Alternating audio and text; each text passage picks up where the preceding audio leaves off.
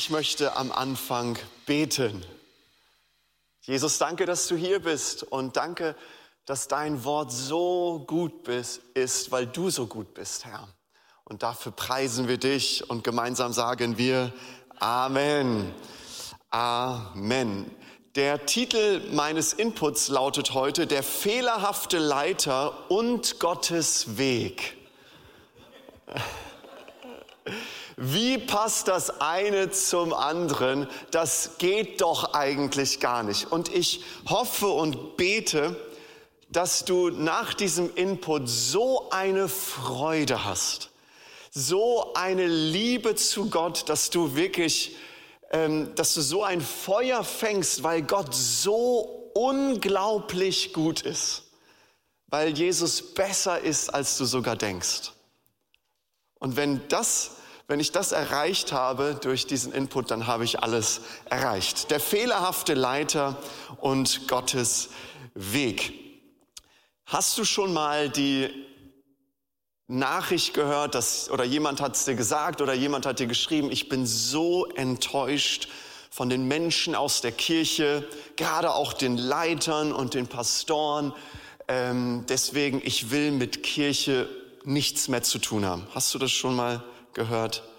Ja, das ist so eine, eigentlich so eine gängige Aussage, die man ab und an von Menschen hört, die ja irgendwie enttäuscht sind von den Fehlern der Leiter, den Fehlern von anderen Menschen aus der Kirche, die doch an Gott glauben. Und ich glaube, die Leute machen einen großen Fehler. Und deswegen lautet der Titel Der fehlerhafte Leiter und Gottes Weg. Ich möchte, dass wir gleich zu Johannes 11 äh, reingehen und da einen Text lesen. Heute werden wir etwas mehr Bibel lesen, passt ja auch zu einem Leiterschaftsimpuls, dass wir ein, ein Leiter liest, ja, gerade auch die Bibel, da sind die Weisheiten Gottes drin. Ähm, und in Johannes 11 geht es um Lazarus, beziehungsweise um die Auferweckung von Lazarus. Jesus kommt nach Bethanien und er weckt Lazarus von den Toten auf. Und das Gute ist, da heißt es dann so zum Ende der Begebenheit, dass viele Menschen, die dort waren, an Jesus geglaubt haben. Er hat das krasseste Wunder gemacht, einen Toten äh, auferweckt und viele Menschen glauben an Jesus. Und dann heißt es, und genau ein Vers äh, in Johannes 11, Vers 46 heißt es dann, aber einige von ihnen, die bei diesem Wunder dabei waren, begaben sich zu den Pharisäern und erzählten ihnen, was Jesus getan hatte. Da riefen die führenden Priester gemeinsam mit den Pharisäern die oberste Religions Religionsbehörde, den Sanhedrin, zusammen. Dort sagten sie, was sollen wir nun machen? Dieser Mann vollbringt viele Wunder. Wenn wir ihn in Ruhe lassen, dann werden am Ende noch alle an ihn glauben. Und dann kommen die Römer, nehmen uns das Land weg und vertreiben das Volk. Da sagte einer von ihnen, Kaiphas, der in diesem Jahr das Amt des obersten Priesters innehatte, ihr versteht offensichtlich überhaupt nichts. Das ist doch mal ein guter Anfang für eine Rede. Anscheinend begreift ihr nicht, dass es für euch alle besser ist, wenn ein einziger Mensch für das Volk stirbt, als dass unsere gesamte Nation zugrunde geht. Und jetzt kommt's. Johannes kommentiert das durch, inspiriert durch den Heiligen Geist in Vers 51. Diese Aussage machte er nicht aus sich selbst heraus, sondern weil er in dem Jahr der oberste Priester war. Er sprach diese von Gott eingegebenen Worte, dass Jesus für das Volk sterben sollte. Und zwar nicht nur für das jüdische Volk allein, sondern er sollte auch alle Kinder Gottes, wo immer sie auch verstreut sind, in Frankfurt, in Wiesbaden, in Gießen, Online-Campus, zu einer neuen Einheit zusammenbringen. Von diesem Tag an waren sie entschlossen, Jesus hinzurichten. Krasser Text, oder? Hast du das schon mal ganz bewusst gelesen?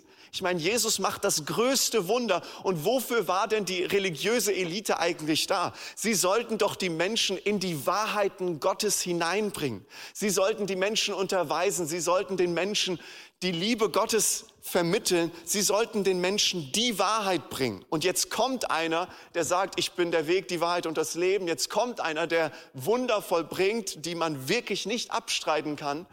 Und sie sagen, okay, was machen wir jetzt mit dem? Aber das Allerinteressanteste fand ich, dass eigentlich dieser Kaiphas im, in seinem Amt etwas spricht. Und das war der Tag, wo sie entschlossen haben, wir werden Jesus töten. Warum? Aufgrund einer Aussage von Kaiphas, der in einem Amt als Hohepriester war. Das heißt, er war von Gott gesetzt. Und er spricht etwas, wo wir sagen, es ist der größte Fehler, der jemals gesagt und gemacht worden ist.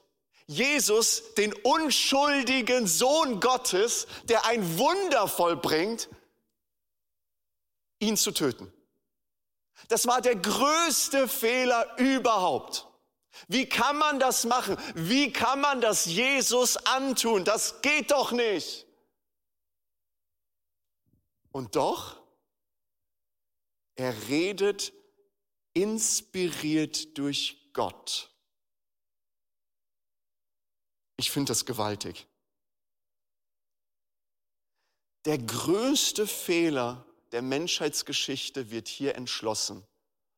Und dennoch hat Gott einen wundervollen Weg, dass dieser Fehler in den Heilsplan Gottes, in den Ratschluss Gottes, irgendwie passt es doch zusammen. Und das müssen wir jetzt mal auf unser Leben übertragen. Wir sind Leiter, du bist Leiter, ein Bereichsleiter, Connect-Gruppenleiter. Du bist Leiter, aber mit Sicherheit hast du auch einen Vorgesetzten. Also wir sind in verschiedenen Rollen, wir sind in äh, sogenannten dann Doppelrollen dann auch in dieser Hinsicht.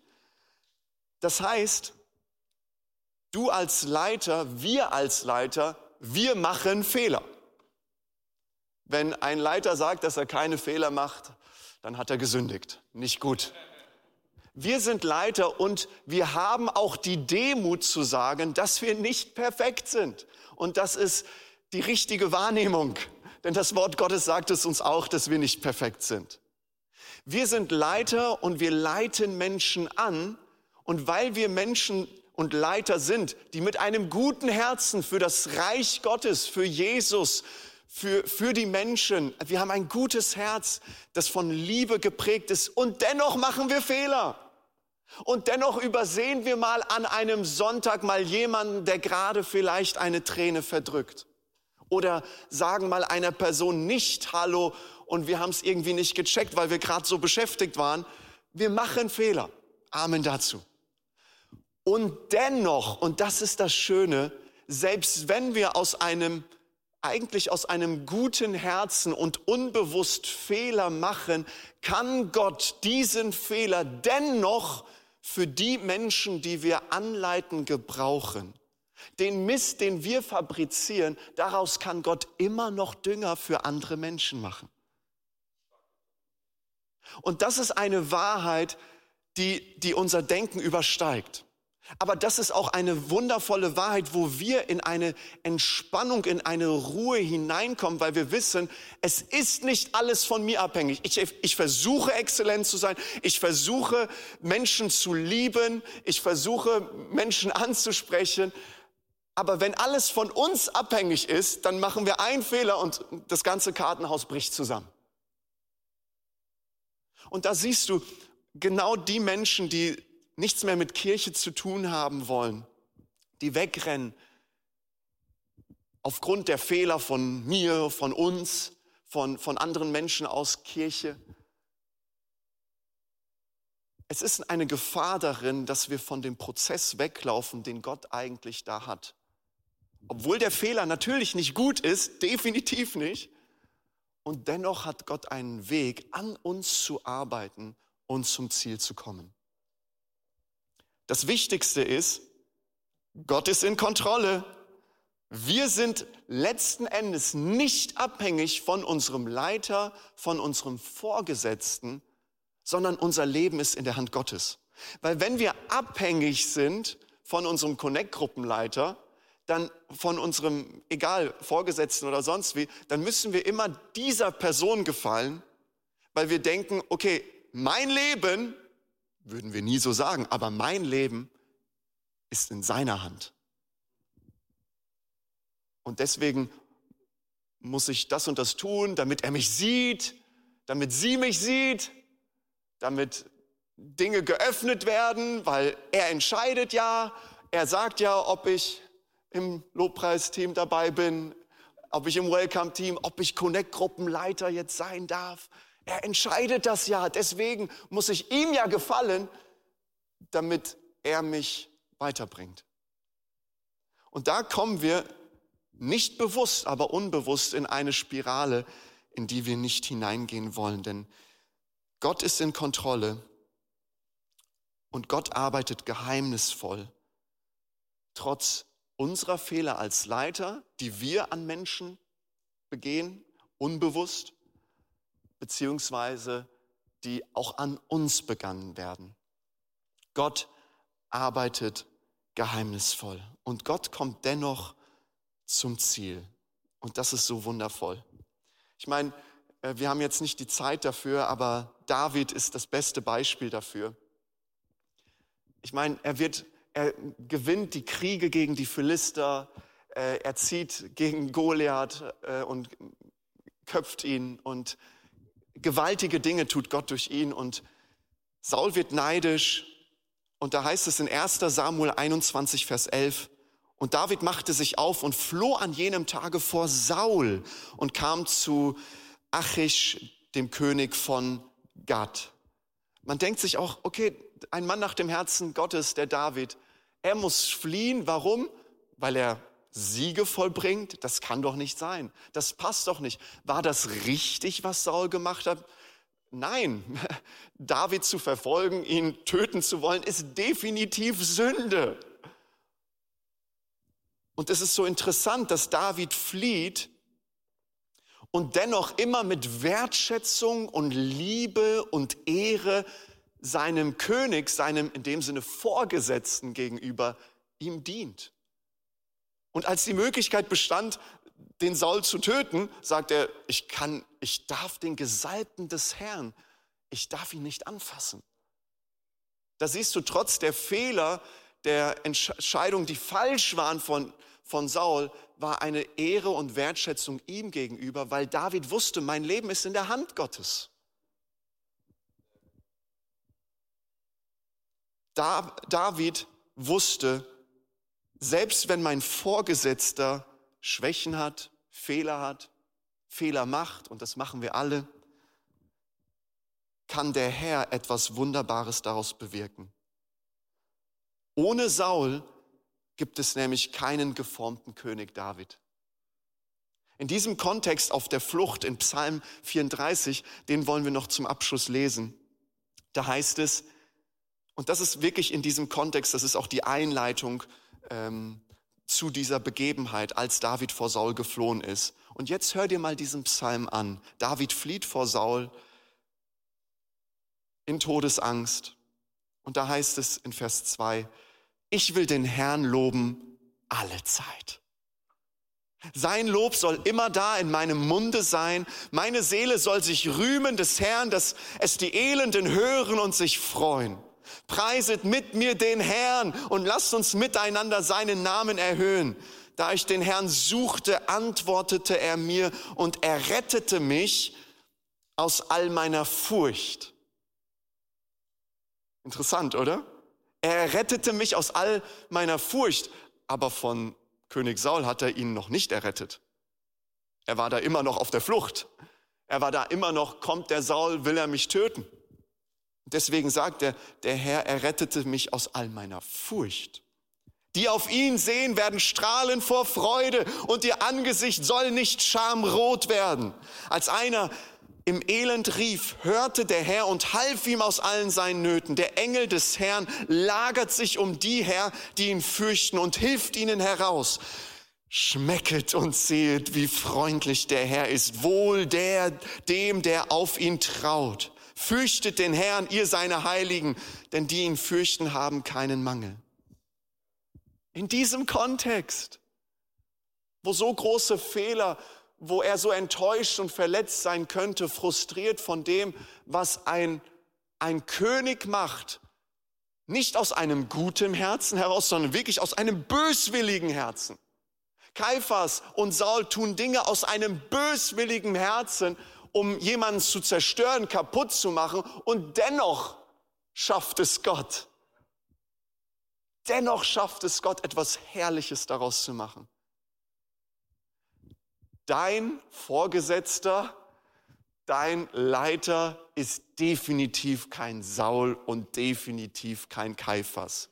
Aber wenn Gott in der Lage ist, mit einem Kaiphas und mit einem Saul dennoch etwas Wundervolles zu tun, dann kann er auch aus uns fehlerhaften Leitern, die aber dennoch ein gutes Herz haben, die Liebe für das Reich Gottes, für die Move Church, für die Leute haben, kann Gott auch aus unseren Fehlern, die wir nicht tun wollen, kann Gott dennoch in deinem Leben, in unserem Leben etwas Wundervolles tun. Weil da geht es um unser Herz. Wir können die Entscheidung des Leiters vielleicht nicht beeinflussen, aber wir können entscheiden und schauen, wie unser Herz reagiert, wie wir darauf reagieren. Und genau das sagt ja David. Sorry, noch zwei Bibelstellen. Psalm 139, Vers 23. Erforsche mich, Gott, und erkenne mein Herz. Prüfe mich und erkenne, wie ich's meine. Und sieh, ob ich auf bösem Weg bin und leite mich auf ewigen Weg. Das heißt, unabhängig von den anderen. Sie können vielleicht auf einem bösen Weg sein. Aber Herr, du siehst mein Herz. Und deswegen den Vers, den wir fast alle auswendig kennen, Römer 8, Vers 28. Wir wissen aber, dass denen, die Gott lieben, alle Dinge zum Besten dienen. Denen, die nach seinem Ratschluss berufen sind. Der fehlerhafte Leiter und Gottes Weg. Ich glaube, wir haben genug Grund, um dankbar zu sein für Gottes unerforschliche Wege in deinem und in meinem Leben.